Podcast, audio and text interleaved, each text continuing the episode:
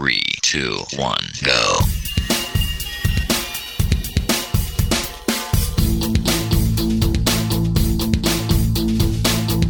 Enredando, la informática que se escucha.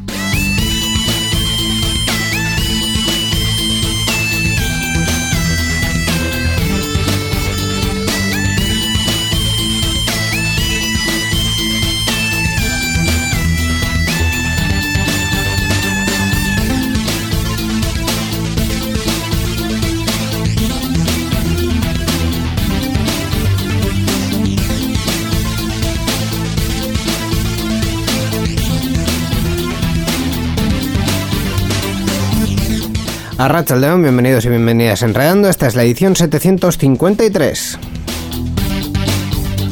Y casi, casi, casi le pillo a Miquel que había ido en el último minuto por la botellita de agua, pero no, aquí está Miquel Carmona, León. Hola León, hola Ñeco Sendino, bienvenido. Bienvenidos, todos aquí, bien todos hallados. los oyentes. Todos eh, queridos amigos eh, a, esta, a esta celebración. Ah, no, que eso es otra cosa. Pascua, De Pascua, de Pascua. estamos de Pascua. Estamos, estamos de, estamos de Semana Santa, estamos de Pascua, estamos, estamos un poquito afectados por la cuestión porque se nota la Pascua, las, navi- las, navidades, las no, navidades las no. navidades no. Las- los festivos Los festivos en general. hacen que las empresas no publiquen mucha noticia. No, no hay mucha historia ahí, pero bueno, en cualquier caso, hoy vamos a eh, llevar nuestra dinámica habitual, vamos a hablar de videojuegos con Gaiska, vamos a eh, comentar un podcast y recomendar un podcast con Roberto Sí. y también hablaremos de GNU Linux y de las noticias tecnológicas con Borja Arbosa, así que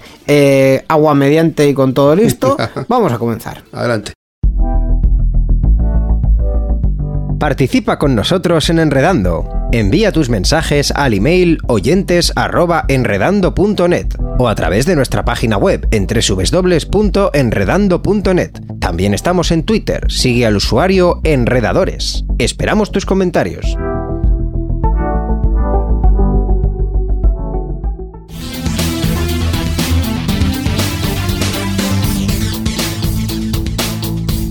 Enredando, la informática que se escucha.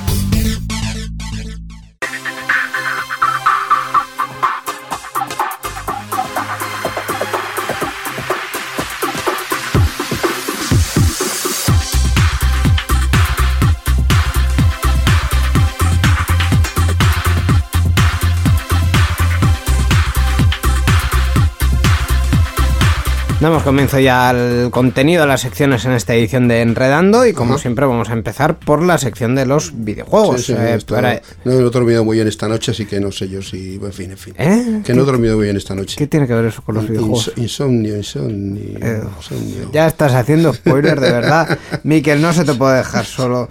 Eh, vamos a llamar a nuestra eminencia de los videojuegos, Gaisca Carmona, a Rachel León. Me denominan eminencia ya en este podcast. Hombre. Madre mía, Racha A León. ver, al final los expertos son los que son. y Bueno, luego ya bueno, bueno. vamos al Oh, resto. Bueno, bueno, pues a mí me sumoneáis, yo llego. Tachan. Hola, hola Gaisca. Perfecto. Racha León. Eh, ¿qué, qué ha dicho este? He. Ah, quiero he decir... Miquel, ¿qué dormido has dicho? Miquel, que ¿qué he has dicho dormido tú? mal esta noche, que he tenido como insomnio y... Bueno, Mikel intentaba hacer un juego de palabras, como podéis ver. He dicho intentaba por algo. Eh, No el tema, bien. el tema del insomnio se relaciona con un videojuego que, bueno, no hace falta ser muy OG en esta casa para saber de qué se trata.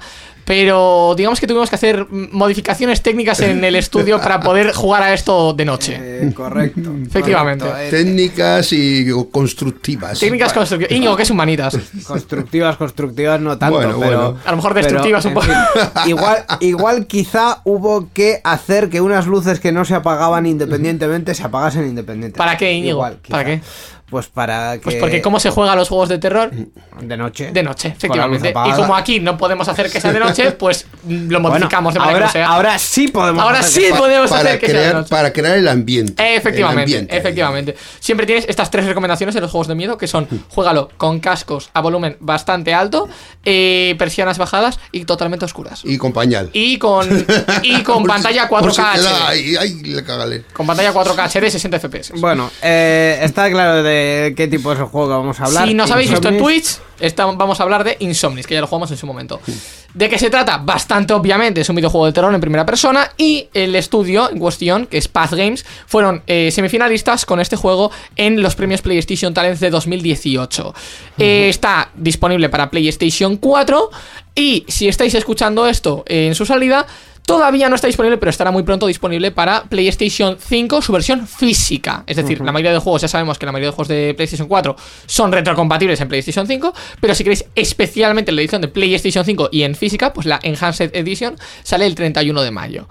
Eh, ¿De qué consta el juego? Pues de múltiples puzzles y aparte finales que cambian en base a las decisiones tomadas y la historia como la hayas desarrollado. ¿De qué, ¿De qué va el juego? O sea, ¿qué nos cuenta? Pues básicamente nos pone en la piel de el que es el nieto del abuelo que tiene una mansión y el abuelo muere y entonces le eh, queda en herencia la mansión. Entonces eh, la mansión se llama la mansión Castevet y ha sido deshabitada efectivamente pues porque el abuelo se ha muerto y hay innumerables misterios que bueno pues habrá que ir desvelando y, y demás cosas que, que pueden encontrar por aquí. Eh, mayormente intriga y terror, no es solo terror, pero sí que me gustaría recalcar que terror hay muchos tipos en los videojuegos, al igual que en libros, al igual que en tal, existe el thriller, existe tal. Eh, pues en este caso tenemos el terror psicológico. Es decir, tenemos el jumpscare clásico, que es la manera fácil de asustar. Es boom, algo que no te esperas y fuera, o incluso si te lo esperas, te va a asustar igual. Eh, tenemos eso, el jumpscare, tenemos el terror ambiental, que es un poco más un, crearte en una atmósfera, meterte, digamos, en un mundo de, de ese estilo, que se relaciona mucho porque casi no se diferencia con el terror psicológico, que es meterte en esa atmósfera, pero no físicamente, sino psicológicamente.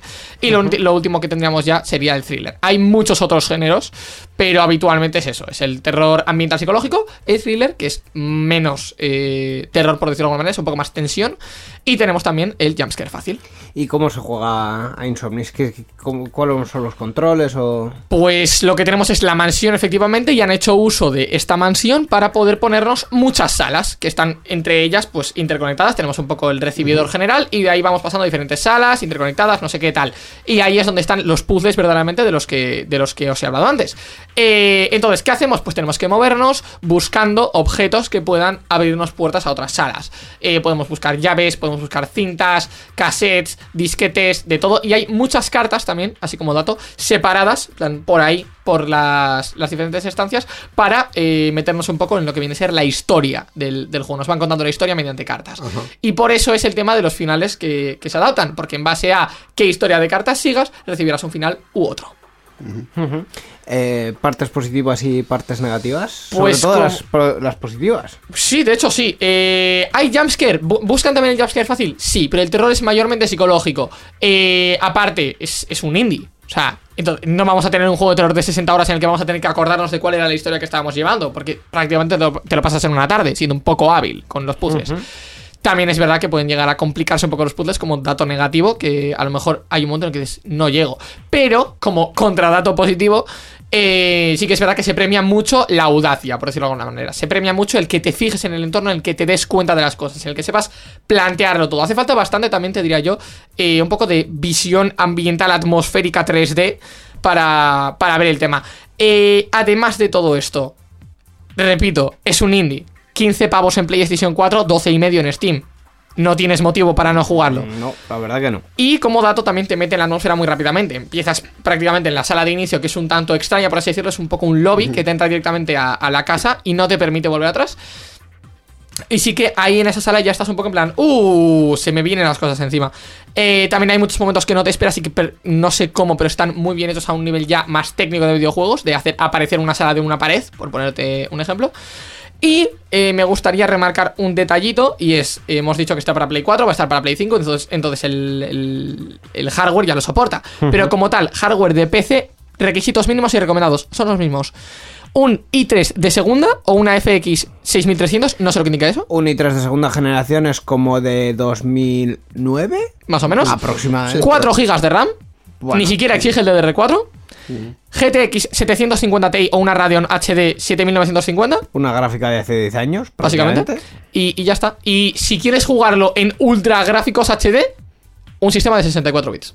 Bueno, bueno, No, bueno, los recursos son esto, esto es súper accesible a Los recursos son sí. accesibles a cualquier persona. Sí, Literalmente sí, accesibles sí, a cualquier sí, persona. Sí, sí, sí. La verdad que sí. Pues, eh, como siempre, no me vas a dar una nota, ¿verdad? No serán notas para los juegos, pero sí que me gustaría eh, hacer un llamamiento a la gente que no ha jugado juegos de terror, acá yo cuando probé este juego, echadle un try porque puede que con un Resident Evil no os vaya muy allá, puede que con un PT sufráis muchísimo, que es lo habitual, y yo tendré que jugar al final al PT. Eh, juegos, digamos, más triple A, más así. Puede que no os llamen, puede que os parezcan más difíciles por la cantidad de horas, por la cantidad de sustos. Pero esto es un juego muy pequeño verdaderamente en ese sentido, que está desarrollado con mucho cariño y, y que verdaderamente merece la pena. Así que, mm, Gonzalo, Da miedo, Geluna, pero, da miedo, pero no tanto, ¿no? efectivamente, eh, Gonzalo Geluna y Victoria Moldes, muchas gracias por la entrevista y probad su juego, porque verdaderamente merece la pena.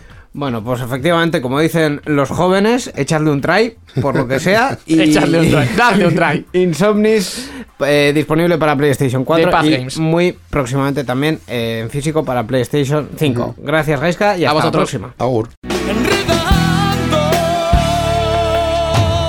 La informática que se escucha.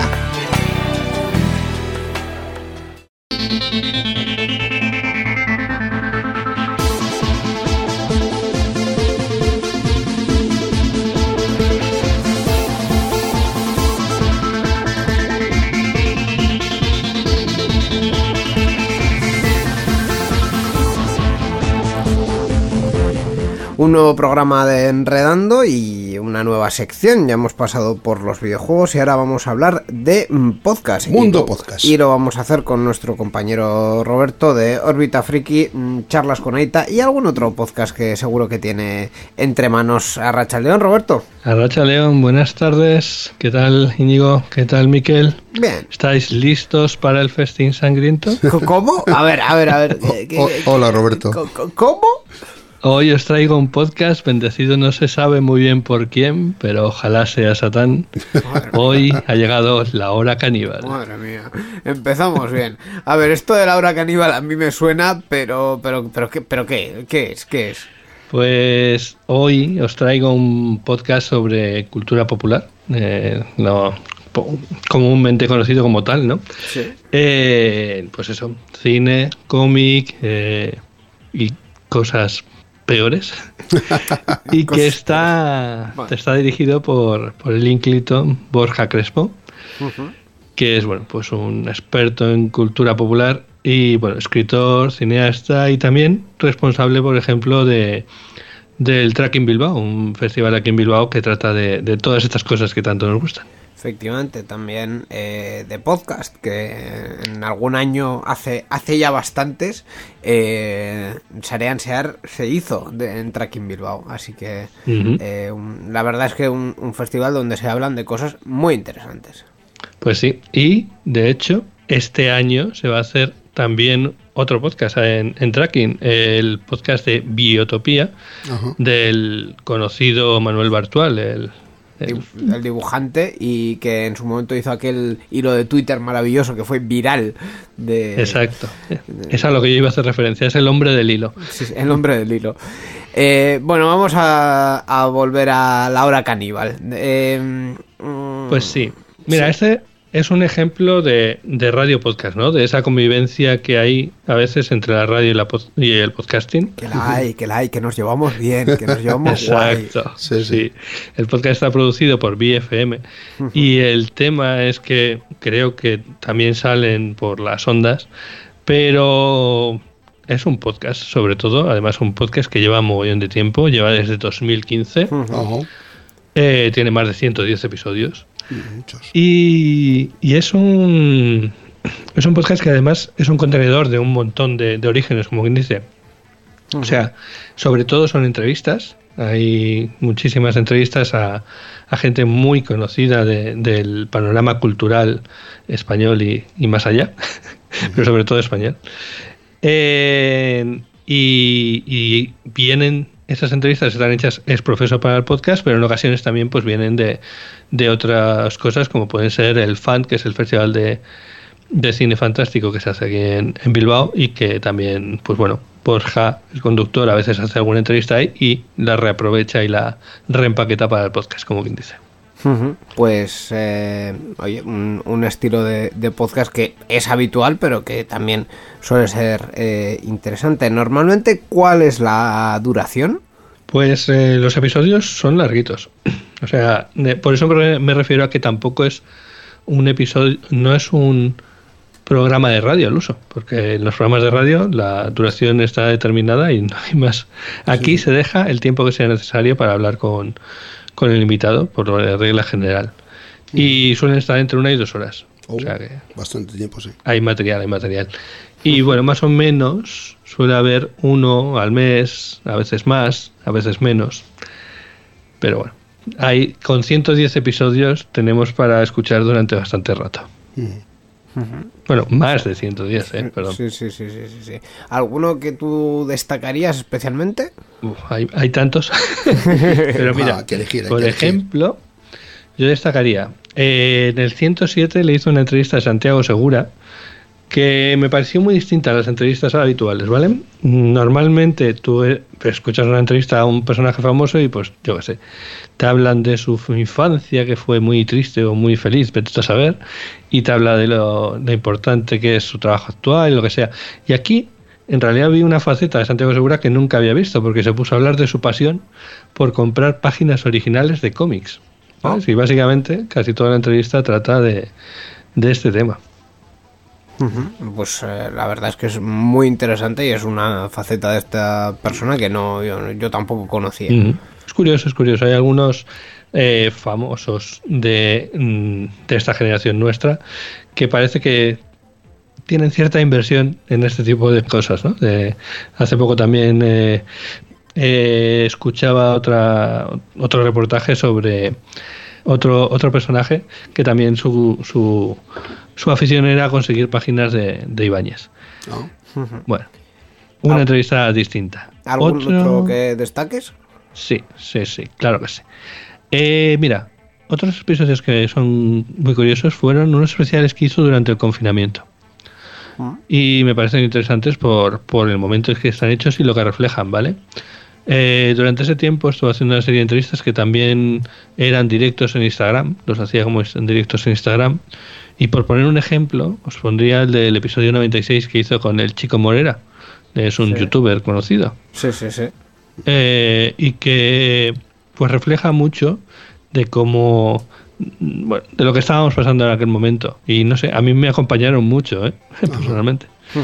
¿Y algún otro más? pues a ver o sí voy a elegir tenía un par más voy a elegir uno Sí. y es el que hace a la artista visual Raquel Meyers no sé si habéis tenido oportunidad de ver algo de Raquel Meyers Mm, no. Supongo que no. Creo que, creo que no. No sé. Pero esta, esta chica, que además es murciana, pero está afincada en Bilbao, eh, se dedica a hacer arte con, bueno, con pantallas de teletexto ¿Cómo? ¿Cómo? ¿Vale? ¿Cómo? Madre mía. o, o dibujando con su Commodore 64. Pero cuando digo dibujando es con un Commodore de verdad 64 y eh, haciendo bloques de, de letras de, de- del juego de caracteres que tiene el Commodore 64. Ujú. Y son escenas muy estilo 8 bits, muy pixel art, tal. Y todo eso lo, lo hace en unas presentaciones con música que hace, bueno, pues al estilo de un video DJ. La verdad, es una cosa muy, muy particular. Si tenéis oportunidad de ver su, su trabajo, eh, yo lo, lo recomiendo por lo menos porque es algo muy distinto. Ha estado en centros de arte, galerías, eventos internacionales. y, y aquí Borja, pues, eh, perdón, Borja, Borja, Borja, sí. le hace una entrevista que, que- que cubre, pues eso, toda su, su carrera. Pues la verdad es que es eh, muy interesante. ¿Dónde podemos encontrar la hora caníbal? Pues, ¿dónde podemos encontrar eh, a la hora caníbal? Pues, curiosamente, Evox es su punto de partida. Eh, está en Evox originalmente, pero a, a partir de ahí lo puedes encontrar, yo creo, en casi cualquier plataforma. Pues eh, esa es la recomendación de un programa de radio y podcast que es eh, La Hora Caníbal, conducido por Borja Crespo. Eh, vayan y escúchenlo porque mm, en la radio y en el podcast también nos encontramos. mm, Sí, además, eh, una cosa que vais a descubrir y que es muy característica es la risa de Borja, que es una marca personal que le pone al podcast. Pues eh, esta es la recomendación, La Hora Caníbal, y esta ha sido la sección de podcast que hemos compartido con Roberto Esquercasco y hasta la próxima. Erika con vosotros y ya sabéis, eh, escuchad muchos podcasts. Agur. Si te gustan nuestros programas, suscríbete y apóyanos. Puedes entrar en patreon.com barra euskadigital y desde 2 euros al mes tener acceso anticipado a todos nuestros programas, además de un podcast exclusivo con todos los secretos de la radio. También puedes hacerte suscriptor de nuestro canal twitch.tv barra euskadigital e interactuar con nuestros directos, además de tener la opción de volver a verlos en diferido.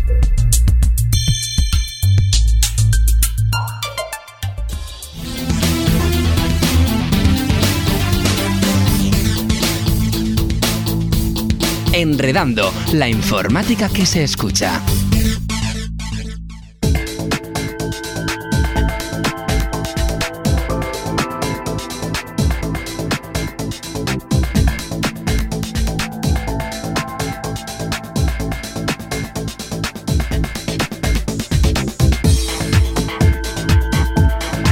Y abrimos ya el capítulo de la actualidad, pero como siempre, lo primero es GNU Linux, eh, esta sección en la que hablamos de eh, software libre y de Ajá. cuestiones eh, relacionadas con este tipo de programas. Y en este caso vamos a hablar de un simulador, ¿verdad, Miquel? Un simulador de vuelo, que los hay dentro del mundo del software libre. Hay un simulador de vuelo de software libre que se llama FlightYear. ¿m?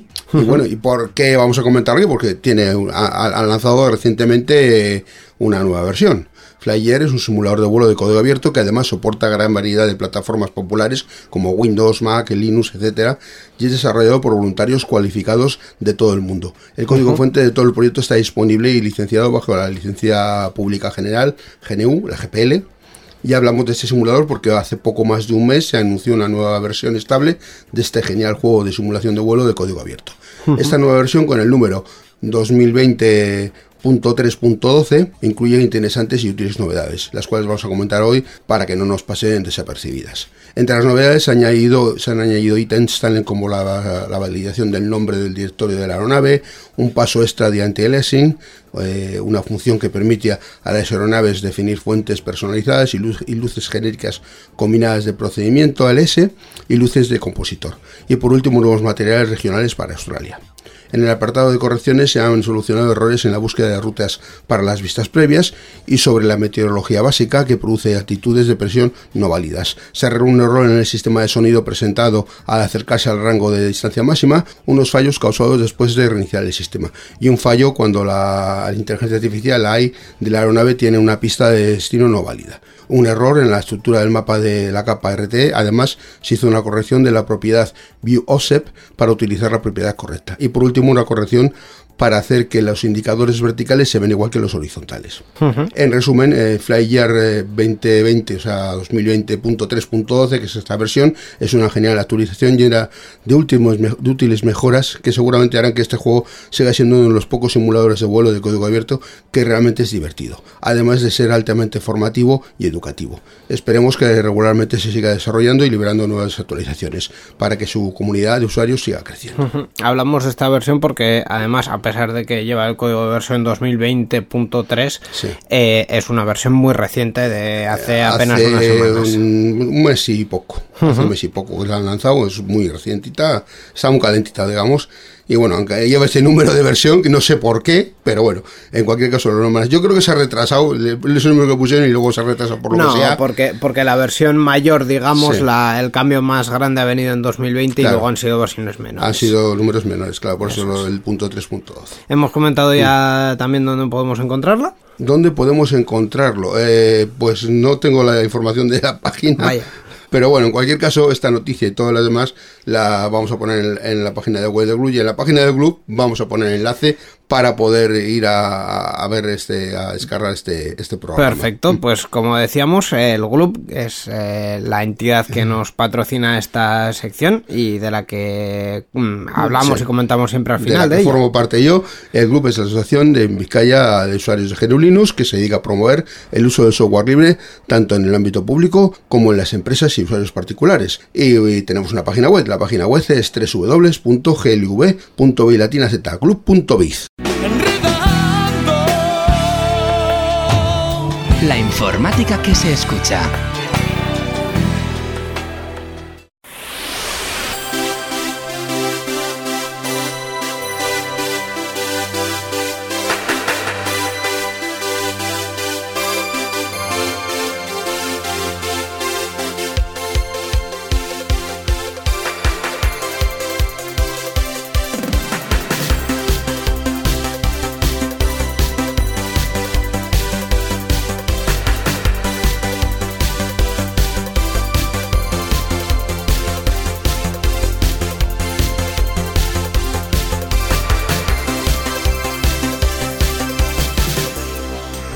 Y vamos a comentar el resto de la actualidad tecnológica en esta edición 753 de Enredando. Para ello, como siempre, lo hacemos con Borja Arbosa, nuestro analista de cabecera particular, Arrachaldeón Borja. Arrachaldeón, muchachos. Oh, hola, Borja.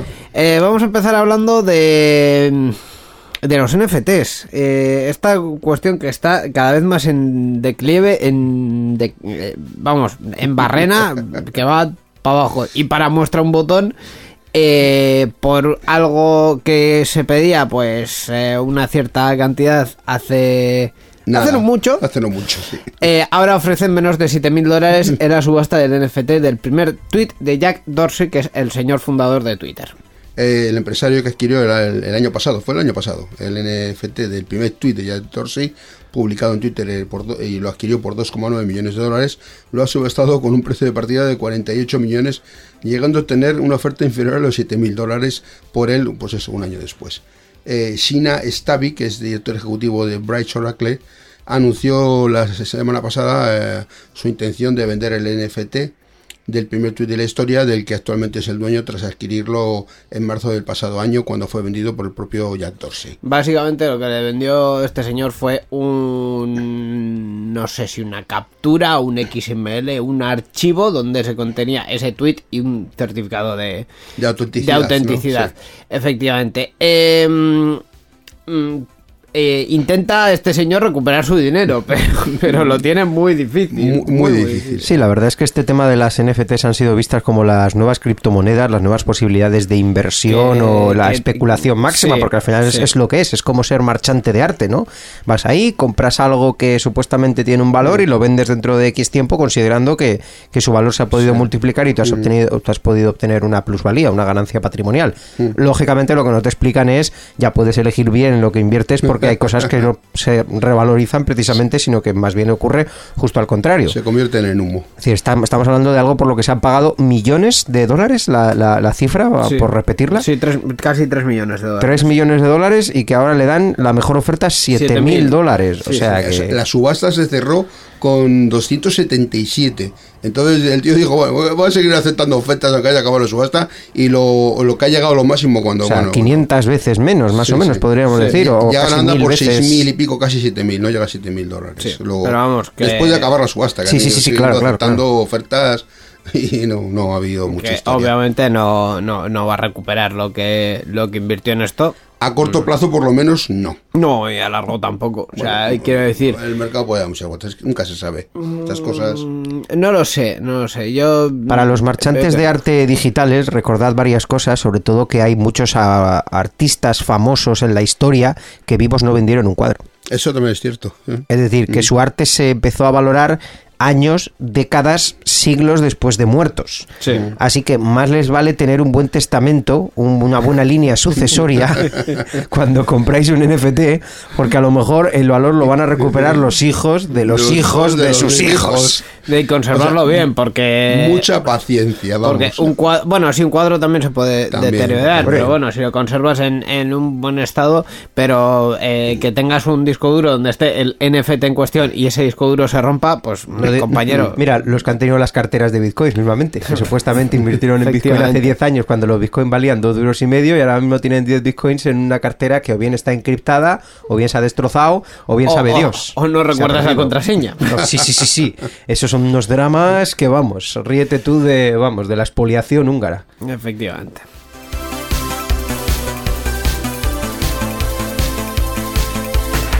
Hablamos ahora de una red eh, mm, criminal que en este caso el protagonista casi no es la red, sino que es Microsoft, que han conseguido desarticularla ellos mismos. Sí, bueno, la, la unidad de crímenes digitales de Microsoft, que debe tener una unidad de eso, ha desa- desarticulado una red de bots delictiva llamada Z-Loader que utilizaba la técnica de malware como servicio para robar datos y extorsionar, infectando a los dispositivos informáticos de empresas, hospitales, colegios y usuarios particulares. Microsoft ha obtenido una orden judicial del Tribunal de Distrito de los Estados Unidos para el Distrito Norte de Georgia que le ha permitido tomar el control de 65 dominios de que el grupo criminal de Z-Loader usaba, Z-Loader usaba para crecer y controlar y comunicarse con su red de bots. Ahí es donde ha metido cuchara Microsoft, ¿no? Aparte de investigar eh, lo que estaba haciendo esta, esta red de bots, también han conseguido quedarse con los dominios para que no circulen otra vez en, en ningún mercado y no puedan eh, reutilizarse para eso. Sí, el objetivo principal de Z-Loader era en un primer momento el robo financiero mediante la sustracción de credenciales de inicio de sesión, aunque con el tiempo los ciberdelincuentes comenzaron a utilizar la técnica de malware como servicio para distribuir ransomware, que, que es, eh, con este ransomware, que es un programa malicioso que cifra la información de un ordenador y solicita un, un pago a cambio de, de su recuperación, se dirigió contra equipos de empresas, hospitales, colegios y también usuarios particulares. Los famosos softwares de encriptación, ¿no? Que te Sí. secuestran los equipos a cambio de una contraseña. Se te tus datos. todo. Eso es. Eso es. No, no, se- no secuestran el equipo físicamente, Sí. que lo sigues teniendo en tu mesa, pero es como una papelera, un pisapapeles, ¿no? Tu, tu- tu información ha, ha quedado ahí guardada con Sí. candado. Bueno, De hecho, en, en la mayoría de casos lo primero que ocurre es que el ransomware en cuestión te muestra una pantalla en la que tienes que poner una clave que te dé el, el malo maloso en cuestión. Sí. Em, mientras ese propio programa va cifrando el, el contenido, porque no, no se encripta, no se cifra eh, el disco duro de un ordenador en un segundo. O sea, es un proceso O lento. sea, te hace creer que ya lo ha hecho para Claro. que te digas, ya, Claro, ya por, está, eso, ya lo han- por eso el mejor consejo eh, cuando ocurre algo de esto es primero apagar el ordenador, o sea, no solo, no solo desenchufarlo de la red, sino apagarlo para dos cuestiones, para que no mm, eh, se propague entre ordenadores de la misma red local, punto número uno, y punto número dos, para que no siga encriptando. Para que no siga el- el- ese software en Sí. tu equipo haciendo lo que, lo que quiere hacer y no, y Efectivamente. no quieres tú. Que, que al final con el volumen de, de archivos que suele manejar un sistema operativo, lo más probable es que primero vaya a encriptar los archivos del sistema operativo. ¿Y, y por qué te dice desde un primer momento esto está encriptado, dame una contraseña en lugar de no decirte nada y sencillamente esperar a completar Porque la lo tarea? que quieren es dinero, no tus datos. Entonces, mm, les da igual que tú creas que eh, ya está encriptado o no, lo que quieren es que pagues. Que pagues, punto. Efectivamente, como si realmente no está O sea haciendo que, nada. o sea o sea, que- real- que sí, pe- pero si te arriesgas a que lo que hayan encriptado de tu ordenador sean archivos que te importan un carajo y medio y no hayan llegado a encriptar la parte de tu ordenador que sí que te interesaba. Pero tienes que, para eso tienes que estar a- ahí dispuesto saber colo- cómo funciona un programa de ese tipo y hacer lo que ha dicho Sí, vamos, que pagar el a, quien y- intentan, a quien intentan pillar es a neófitos. más a bien. gente Claro, que no controla claro. mucho de informática, efectivamente, Claro, esa es básicamente. la, Sí, la sí, sí, cuestión sí. y al final eh, juegas con infectar todos los ordenadores que puedas y alguno pagará. Sí. Y con que uno, dos o tres paguen ya te puede salir la cuestión Yo cuenta recuerdo- fácilmente. Yo recuerdo que había también otro sistema que no llegaba a cifrar los datos, tu contenido, pero lo que te hacía era cambiarte la pantalla de inicio para que no te permitiera utilizar el ordenador. Pasa que eso era un sistema pues mucho más Rudimentario. más rudimentario comparado con esto que te cifra la información, ¿no? Pero eh, hubo gente que eso que le han recabado el ordenador, le aparecía en la pantalla, si quieres poder utilizar tu ordenador, mm, páganos tanto Sí. y te damos la clave para poder utilizarlo. Basta con que de apariencia de que lo han conseguido, Sí, de sí. que alguien no sepa ni dar dos clics sin saber por dónde se suele manejar mm, habitualmente. Y hay mucha gente así. Sí, Yo algunos sí. de esos ya, ya, ya reparé, o sea que... Sí, sí, la, sí. la informática a nivel usuario. Efectivamente, y nunca mejor dicho.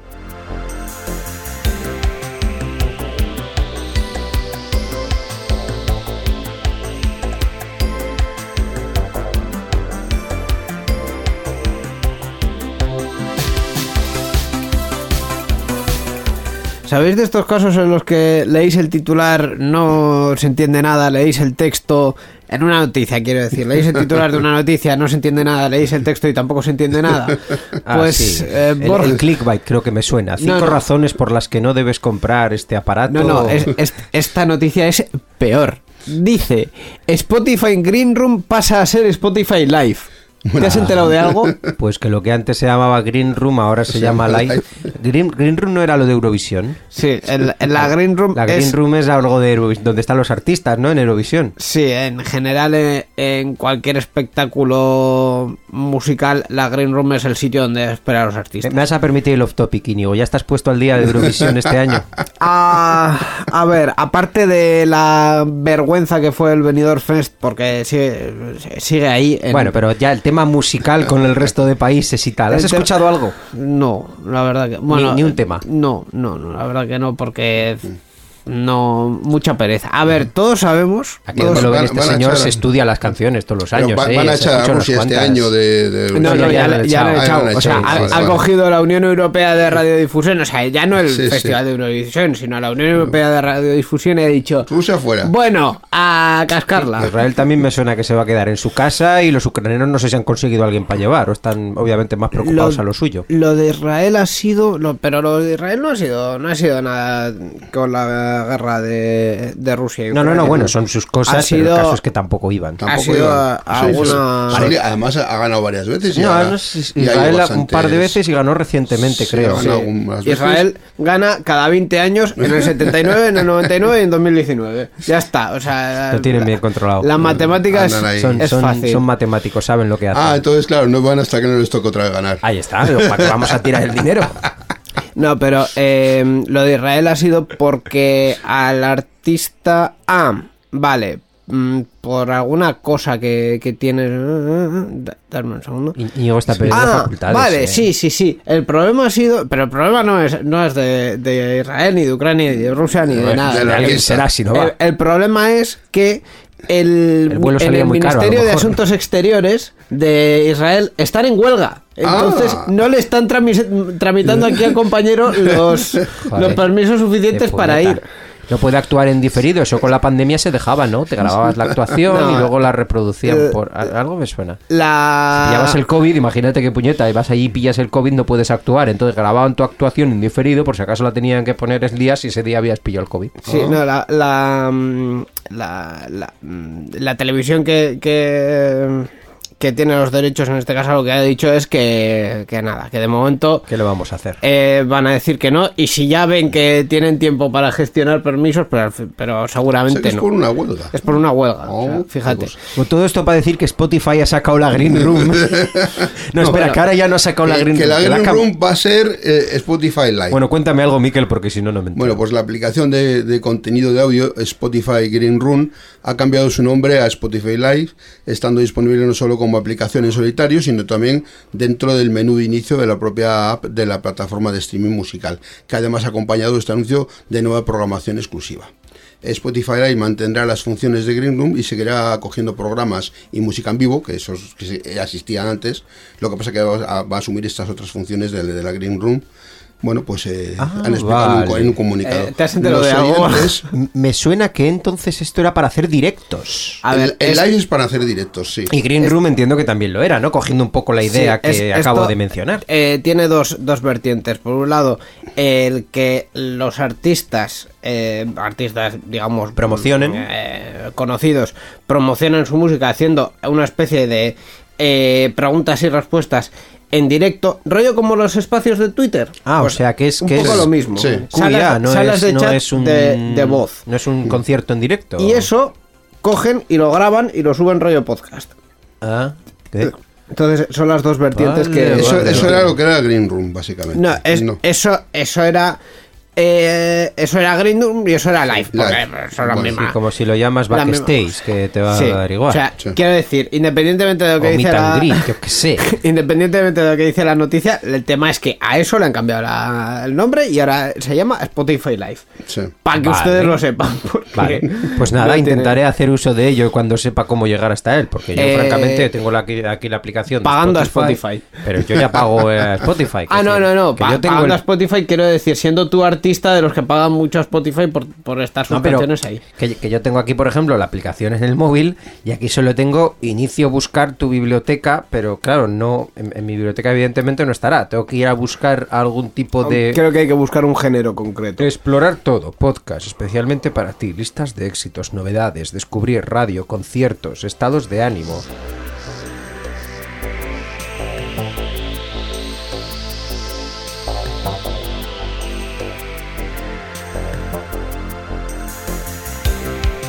Bueno, Borja ya nos enviará un burofax cuando encuentre la, la función en cuestión. Vamos a hablar de Google Maps porque eh, van a utilizar... ¡Ay! Otro titular que, que no dice nada. Google Maps utilizará inteligencia artificial para actualizar los horarios de las tiendas. Bueno, pues eso, Google Maps actualizará gracias a la inteligencia artificial y a un modelo de aprendizaje automático los horarios de las tiendas y los límites de velocidad desfasados, especialmente a raíz de la pandemia del COVID-19.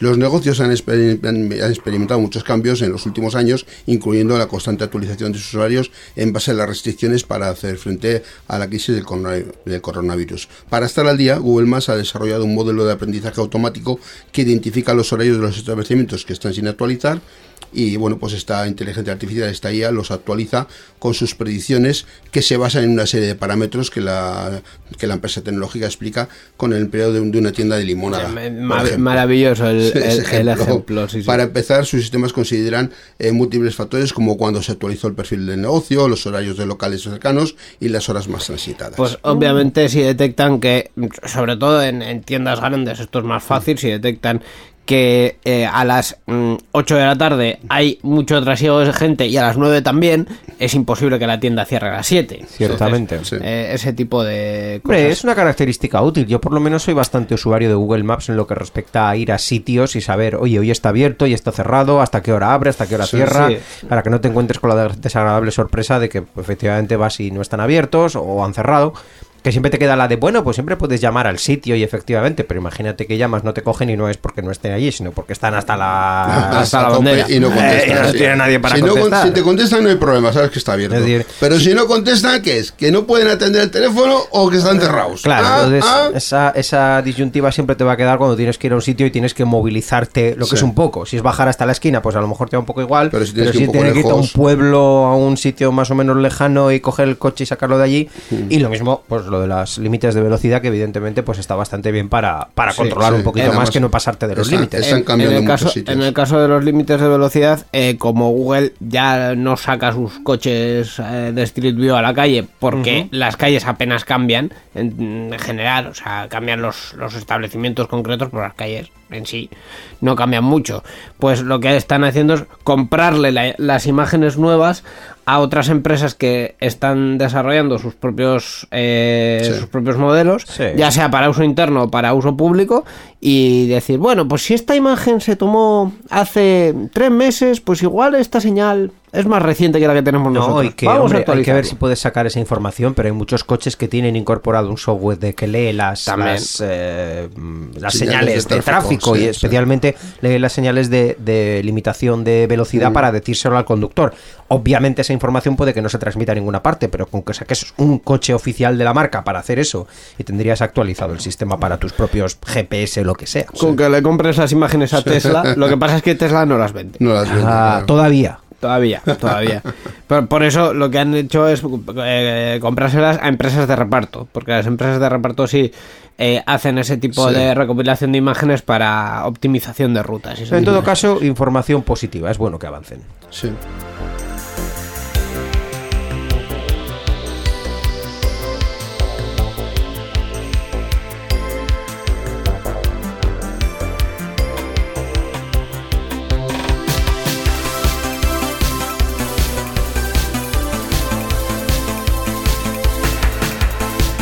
Y ya para terminar la sección de noticias prácticamente como anecdotario para los usuarios de iPhone que se estén intentando eh, pasar a Android eh, aproximadamente cero, lo le calculo. Google va a lanzar en iOS una app gratuita para transferir los datos del iPhone a un móvil nuevo con Android. Google ha lanzado una aplicación gratuita en iOS, en iOS para transferir los datos de un teléfono iPhone a otro nuevo con sistema operativo Android durante el proceso de configuración inicial, que no necesita cables ni tiene en cuenta los servicios como iCloud.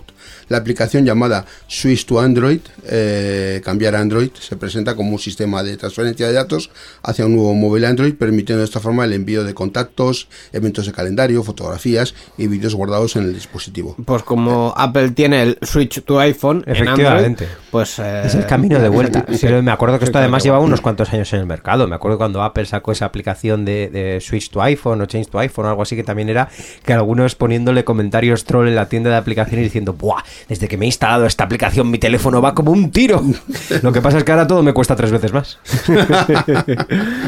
Pues, eh, en fin, mm, está bien, eh, principalmente porque cambiar a iPhone es bastante fácil, entre comillas, porque es eh, uniforme, pero luego eh, en Android a- depende a qué mm, fabricante y a qué versión Sí.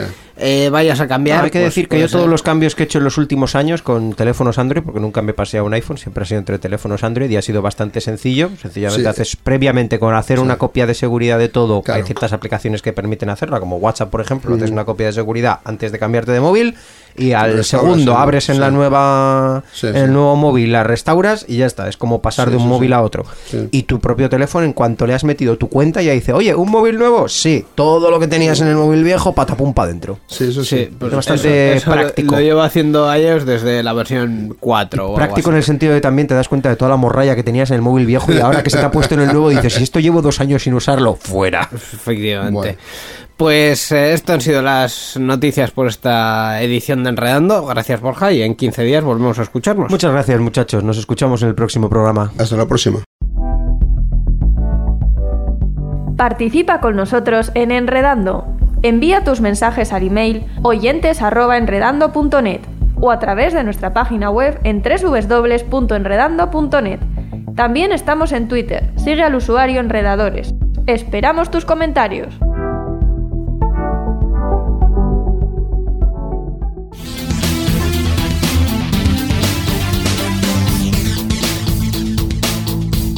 Enredando, la informática que se escucha.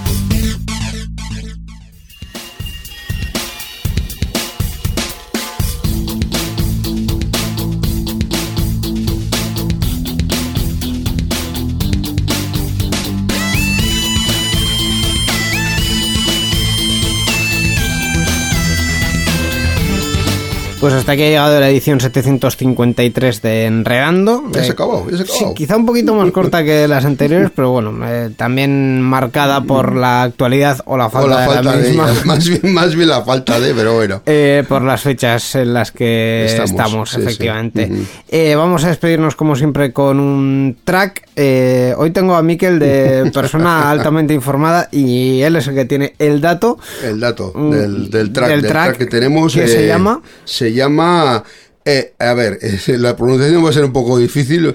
Sí, sí, sí, sí, sí, sí, con K. Sí. Tu- Tulal 42. Tuli 42. Sí, A sí, ver. Tuli 42. Vamos a tener que. ¿De quién, de quién es este, de quién es este track? Eh, Raztaman. Raztaman. A ver, eh, compañero o compañera, eh, por favor, un poquito más de simplificación en Bueno, los nombres de eh, los tracks. Es que la gente, eh, en principio esta, esta se ha presentado en la Deadline de 2018 que se celebró en Berlín. Entonces Claro. es posible que la zona, pues, la persona esta pues sea de esa zona y claro, el alemán no es uno de mis idiomas. No, no, el, alemán no es muy fuerte y el No, idioma tampoco. Tampoco. Dicho esto, vamos a terminar. Está esta- sonando, ya lo, ya lo estamos escuchando por aquí. Eso o sea, es. que la música al fin y al cabo que es lo importante ya está sonando. Efectivamente, pues vamos a acabar aquí esta edición de Enredando. En dos semanas volveremos con más eh, actualidad tecnológica y más contenidos sobre videojuegos, podcast o lo que nos traiga la, la actualidad. Nada más, en dos semanas, nuevo programa. Hasta la próxima. Agur.